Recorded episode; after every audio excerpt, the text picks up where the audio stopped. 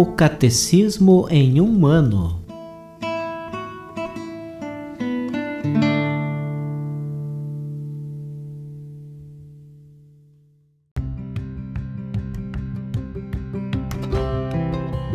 Olá, eu sou Bruno, seminarista da Diocese de Ponta Grossa, Paraná.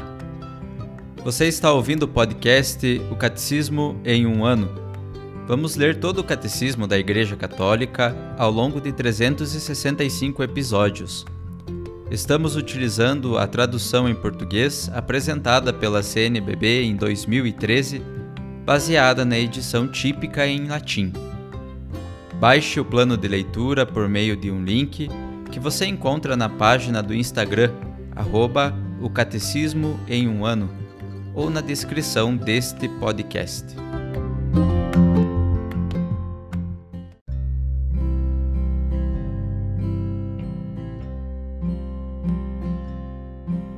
Chegamos ao dia 230 do podcast O Catecismo em um ano Estamos lendo a terceira parte do Catecismo, A Vida em Cristo. Na primeira sessão, A Vocação do Homem, A Vida no Espírito. Do capítulo 1, A Dignidade da Pessoa Humana. Leremos hoje os parágrafos 1812 a 1821.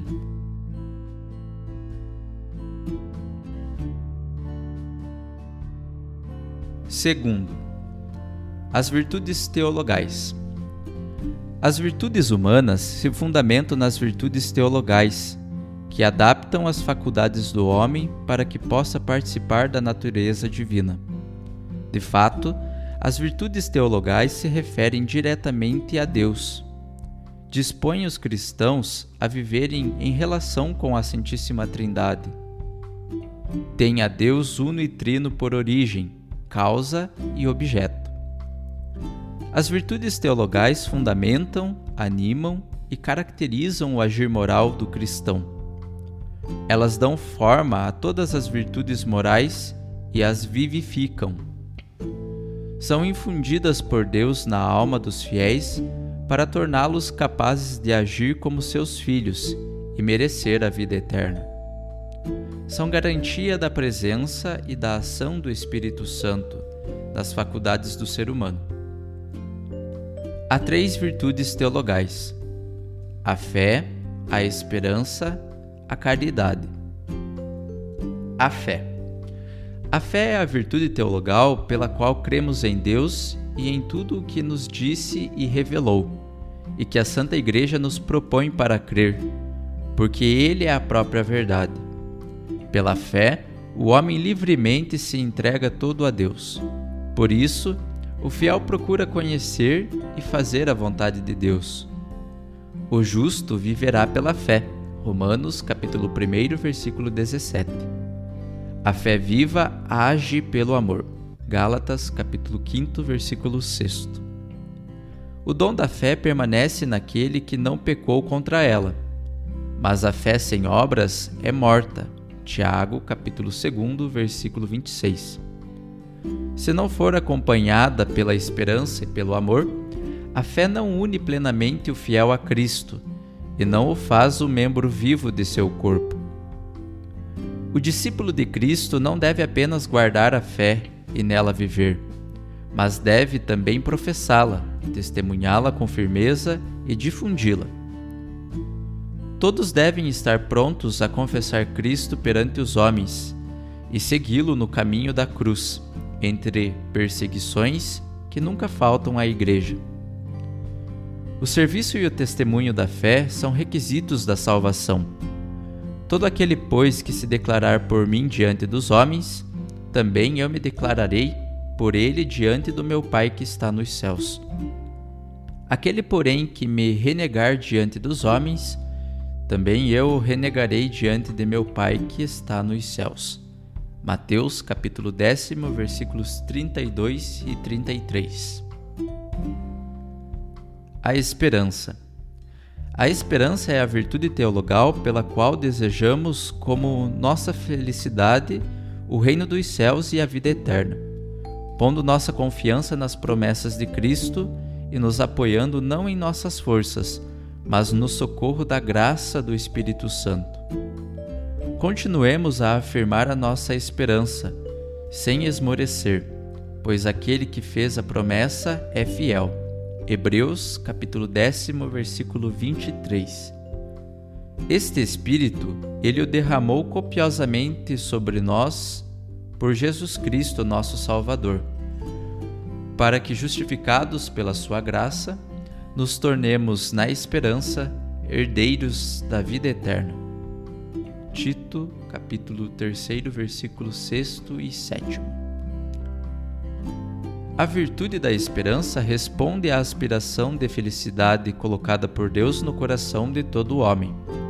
Assume as esperanças que inspiram as atividades dos homens, as purifica para ordená-las ao reino dos céus, protege contra o desânimo, dá alento em todo o esmorecimento dilata o coração na expectativa da bem-aventurança eterna. O impulso da esperança preserva do egoísmo e conduz à felicidade da caridade. A esperança cristã retoma e realiza a esperança do povo eleito, que tem sua origem e seu modelo na esperança de Abraão, cumulada em Isaque, das promessas de Deus e purificada pela prova do sacrifício. Esperando contra toda a esperança, ele firmou-se na fé e assim tornou-se pai de muitos povos. Romanos capítulo 4, versículo 18. A esperança cristã se manifesta desde o início da pregação de Jesus no anúncio das bem-aventuranças. As bem-aventuranças elevam nossa esperança ao céu, como para a nova terra prometida. Traçam o caminho por meio das provações reservadas aos discípulos de Jesus. Porém, pelos méritos de Jesus Cristo e de sua paixão, Deus nos guarda na esperança que não decepciona. Romanos capítulo 5, versículo 5. A esperança, com efeito, é para nós como âncora, segura e firme. Ela penetra lá onde Jesus entrou por nós como precursor. Hebreus capítulo 6, versículos 19 e 20. É também como uma arma que nos protege no combate da salvação. Revestidos com a couraça da fé e do amor, tendo a esperança da salvação como capacete. 1 Tessalonicenses capítulo 5, versículo 8. Ela nos traz alegria mesmo na provação, alegres na esperança, fortes na tribulação. Romanos, capítulo 12, versículo 12. Ela se exprime e se alimenta na oração, especialmente no Pai Nosso, síntese de tudo o que a esperança nos faz desejar.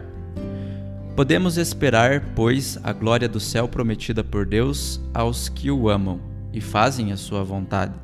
Em qualquer circunstância, cada um deve esperar com a graça de Deus, perseverar até o fim e alcançar a alegria do céu como recompensa eterna de Deus pelas boas obras praticadas com a graça de Cristo.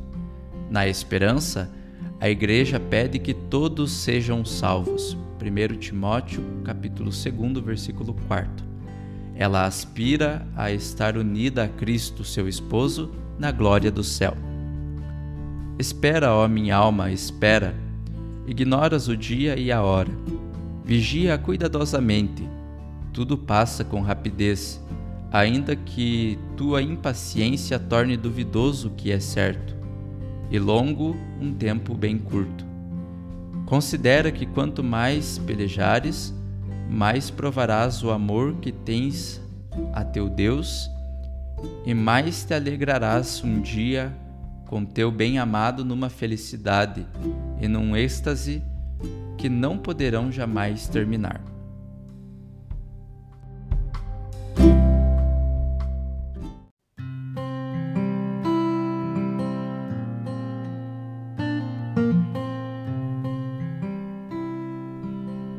Comentário adicional para o episódio de hoje, ouviremos a mensagem do Papa João Paulo II na audiência geral realizada na quarta-feira, 29 de novembro de 2000.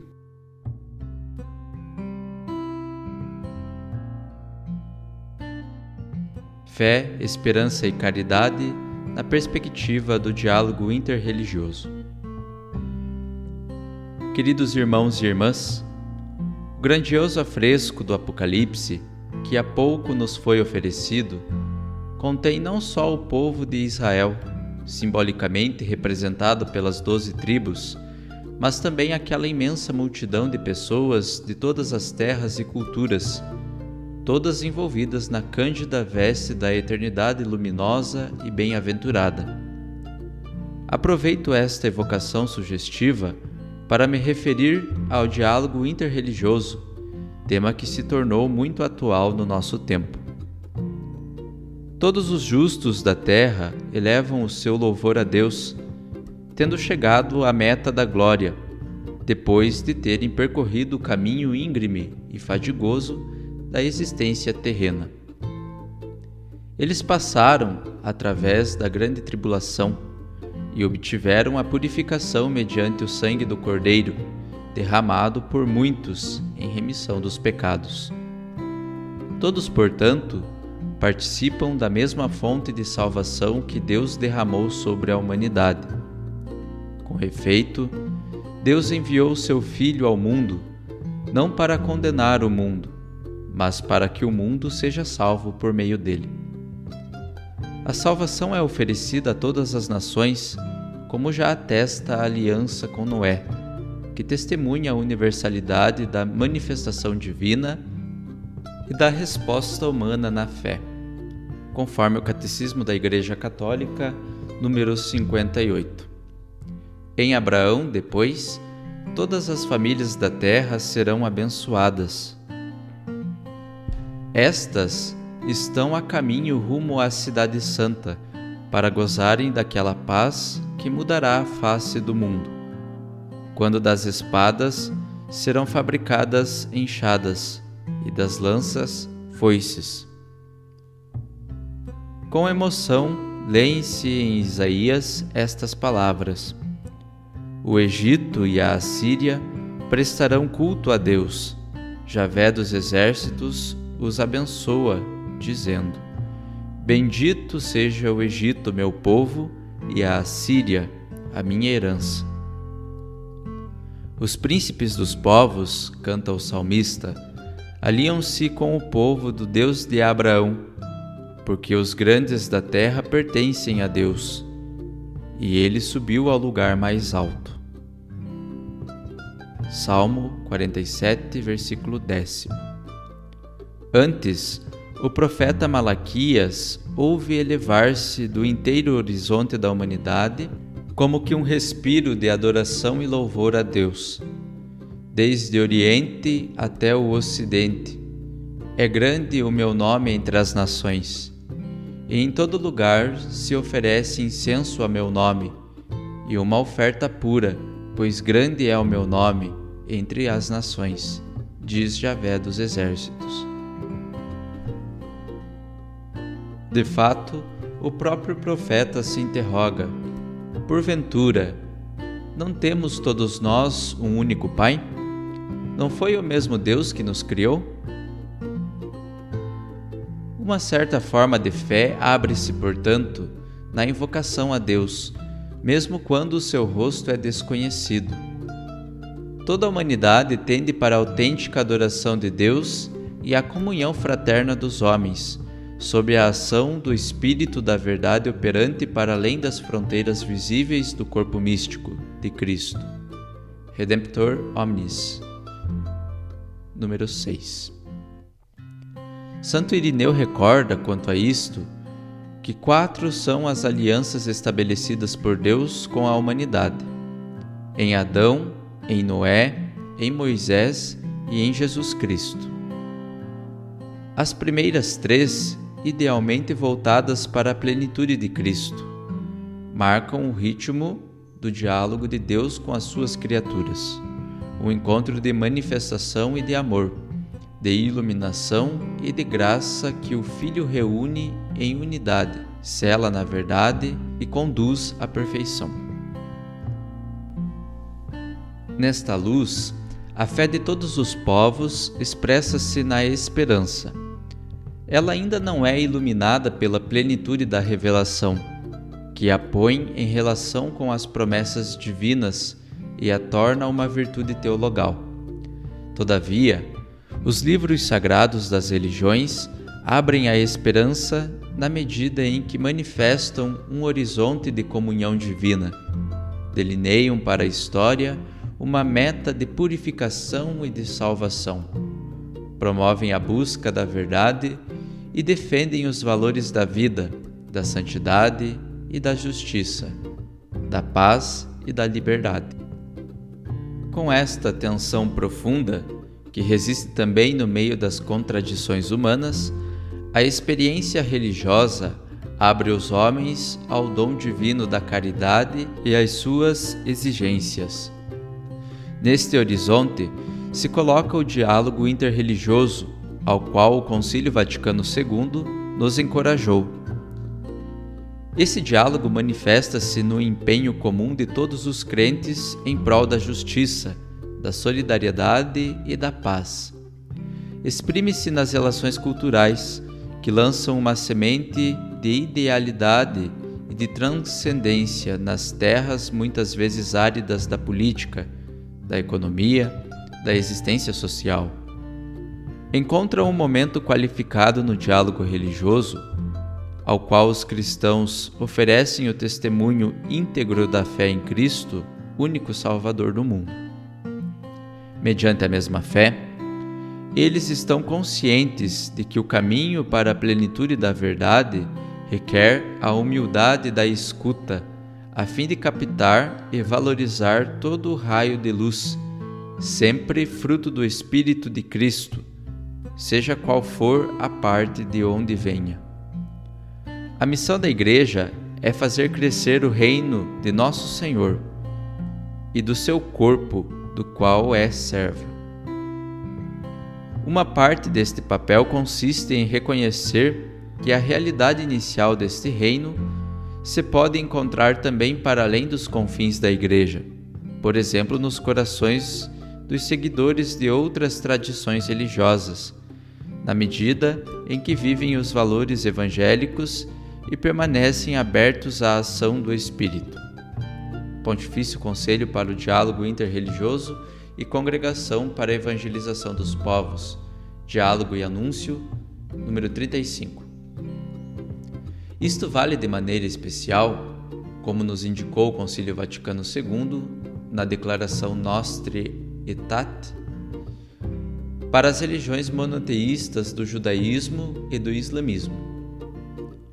Com este espírito, na bula de proclamação do ano jubilar, formulei este voto possa o jubileu propiciar mais um passo no diálogo recíproco, até um dia podermos todos juntos, judeus, cristãos, muçulmanos, trocar entre nós a saudação da paz em Jerusalém. Encarnationes Mysterium, número 2. Agradeço ao Senhor ter me dado, na minha recente peregrinação aos lugares santos, a alegria desta saudação, promessa de revelações marcadas por uma paz sempre mais profunda e universal.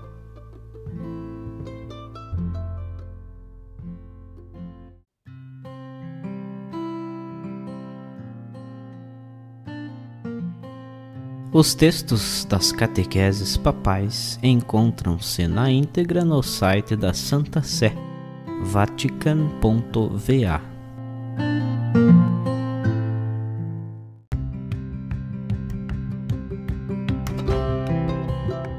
Você acaba de ouvir mais um episódio do podcast O Catecismo em um Ano. Continue nesse bom propósito de aprofundar o conhecimento e a vivência da fé católica e procure participar da sua comunidade. Rezemos por todos que estão fazendo esse caminho de leitura do catecismo. Até amanhã!